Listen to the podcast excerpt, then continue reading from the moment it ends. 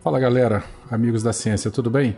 Bem-vindos a mais um Spin de Notícias, o seu giro diário de informações científicas em escala subatômica. Eu sou o Werther, de Vila Velha no Espírito Santo, e no Spin de Notícias de hoje, sábado 5 Gaian, fala a verdade, eu nem lembro qual é esse dia no outro calendário, nós vamos falar sobre como o aumento do nível do mar pode engolir, não literalmente, os recifes de corais ao longo do planeta. Speed Notícias.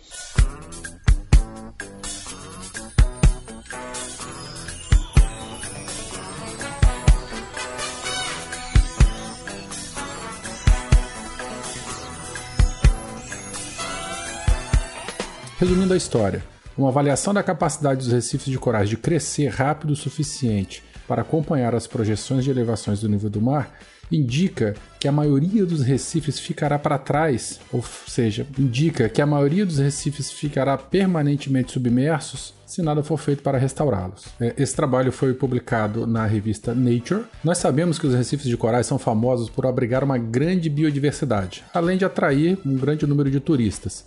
E os benefícios econômicos que os recifes biológicos proporcionam às comunidades tropicais costeiras em todo o mundo são da ordem de bilhões de dólares.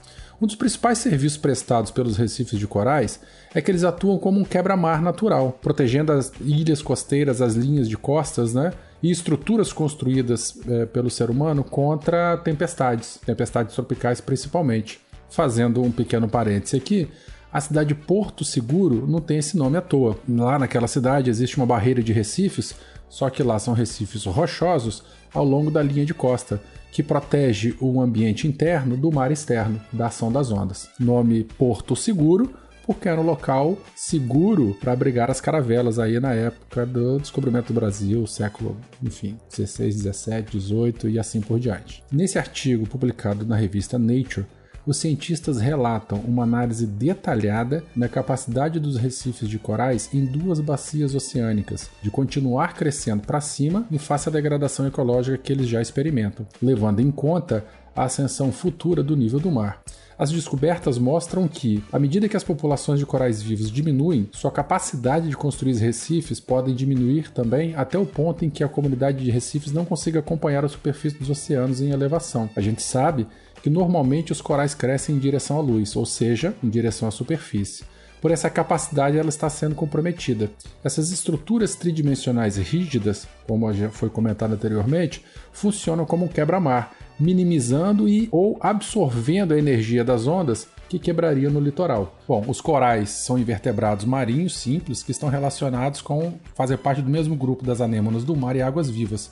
Mas uma característica que os diferencia é a capacidade de criar rocha a partir da água do mar, ou seja, os recifes rochosos. Né? Os, esses organismos assimilam carbonato de cálcio e criam verdadeiras estruturas rígidas e tridimensionais.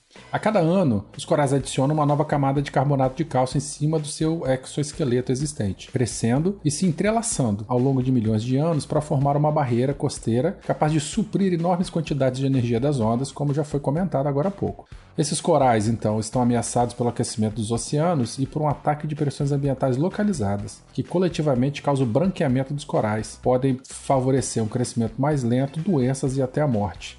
Se não houver corais vivos suficiente para manter o recife crescendo, a erosão marinha ela pode tomar conta do recife e ele acaba perdendo a sua elevação, deixando obviamente de crescer. O crescimento num coral não necessariamente ele se traduz em milímetro por milímetro num crescimento vertical do recife. Ao mesmo tempo que os corais crescem, eles também sofrem processos de erosão. Então, muitos, né, muitos desses eventos de construção e erosão, eles agem simultaneamente, adicionando ou subtraindo a quantidade líquida de carbonato de cálcio produzido ou perdido, chamado de orçamento de carbonato. Logo então, com isso, a, a, a gente consegue determinar se um recife se constrói ou se se perde. Nesse trabalho, Perry e colaboradores levam esses esforços orçamentários do orçamento de carbonato um passo adiante, combinando-os com projeções de aumento do nível do mar. O que eles acharam então não é nada encorajador. 16 áreas de recifes no Oceano Atlântico Ocidental Tropical e 6 no Oceano Índico mal estão acompanhando o nível do mar atual. Pior ainda, apenas 9% dos 202 recifes que foram avaliados têm capacidade real de acompanhar as taxas de aumento do nível do mar. As implicações desse estudo são terríveis. Muitas nações são territórios insulares e estão dispostos a perder rapidamente seus recursos naturais cruciais responsáveis pela defesa costeira.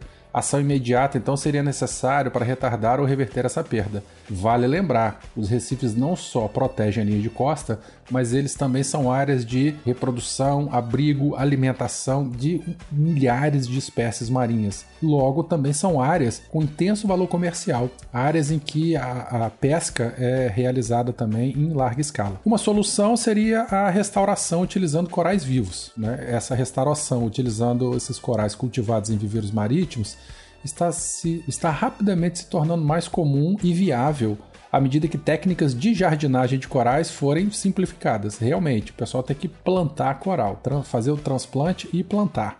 Até agora, esses esforços foram impulsionados em grande parte por organizações de conservação e hoteleiros. Lembrando né, da, da, da visão comercial que um recife de coral tem. Mas os programas de restauração de recifes estão prontos para se beneficiar de iniciativas que coordenam práticas de restauração, cientistas, governos gerente de recursos e comunidades locais. No entanto, a viabilidade e eficácia de melhorar a resiliência costeira e comunitária através do plantio de corais vivos ainda não foram quantificadas. Apesar disso, análises preliminares indicam que os projetos de restauração ecológica que visam proteger as linhas costeiras podem ser mais rentáveis que os projetos convencionais que utilizam estruturas de concreto projetadas, os famosos recifes artificiais. Embora seja incerto quanto tempo temos para restaurar esses recifes de corais por meio de restauração artificial, tais projetos podem prolongar a existência dos recifes por tempo suficiente para preencher a lacuna até que os esforços globais comecem a diminuir a concentração de gases do efeito estufa atmosféricos, diminuindo assim as taxas de aquecimento e elevação do nível do mar. Bom, os links da, do conteúdo comentado nesse episódio estão aqui listados no final dessa postagem. Se você tem alguma dúvida, crítica, sugestão, é, elogio, beijinho ou qualquer outra coisa, é, sugestão de pauta, entra em contato com a gente com contato@saicast.com.br ou no verterk.gmail.com. Também pode entrar em contato pelo Twitter, Facebook ou qualquer outra rede social. Lembrando que esse podcast só é possível através do seu apoio patronato no Patreon e no Padrim. Gostou desse assunto? Então vamos lá compartilhar para todo mundo. Falou? Um grande abraço, um beijão para todo mundo e até o próximo Spin. Tchau, tchau.